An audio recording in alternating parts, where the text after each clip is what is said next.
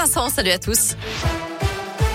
À la une, va-t-on vers une cinquième vague du Covid? En tout cas, l'épidémie reprend en France. Le taux d'incidence a augmenté de 14% en une semaine. 44 départements sont au-dessus du seuil épidémique, notamment le Rhône ou l'Ain, avec respectivement 54 et 55 cas pour 100 000 habitants, mais aussi la Haute-Loire qui est à 83. En moyenne, plus de 5 000 cas sont diagnostiqués chaque jour en France.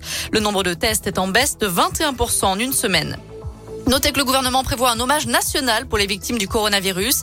Il pourrait être organisé un mois avant la prochaine élection présidentielle en mars 2022, soit deux ans après la date du premier confinement. Dans le Rouennais, situation improbable. Une infirmière de Violet a été suspendue pour défaut de vaccination le 15 septembre dernier. Mais surprise, il y a quelques jours dans sa boîte aux lettres, elle a reçu une invitation de son employeur, l'infirmerie protestante de Caluire, dans le Rhône.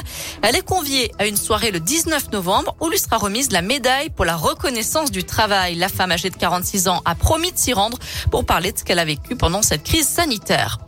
En Bourgogne, une fillette de 4 ans a tiré accidentellement sur son frère âgé de 18 mois. Elle jouait avec une arme chargée hier près de Saulieu, en Côte d'Or. Le petit frère n'a pas été grièvement blessé. Les sports avec du basket ce soir en Pro A. La chorale de Rouen va donc tenter de retrouver la victoire. Ce sera à domicile face à Cholet à 20h. Et en Pro B, Saint-Chamond accueille Antibes à la même heure.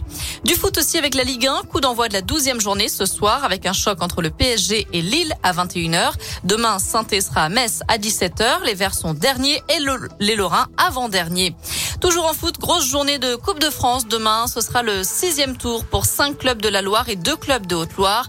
Vous retrouverez entre autres Andrézieux-Boutéon à l'extérieur contre Marbeau à 17h. Le Puy Foot qui se déplace à Saint-Flour dans le Cantal à 18h. Et enfin, le choc entre Saint-Chamond, club de Régional 2 et le FBBP, club de National. Là aussi, ça se jouera demain à 18h. Merci beaucoup Noémie. Lecture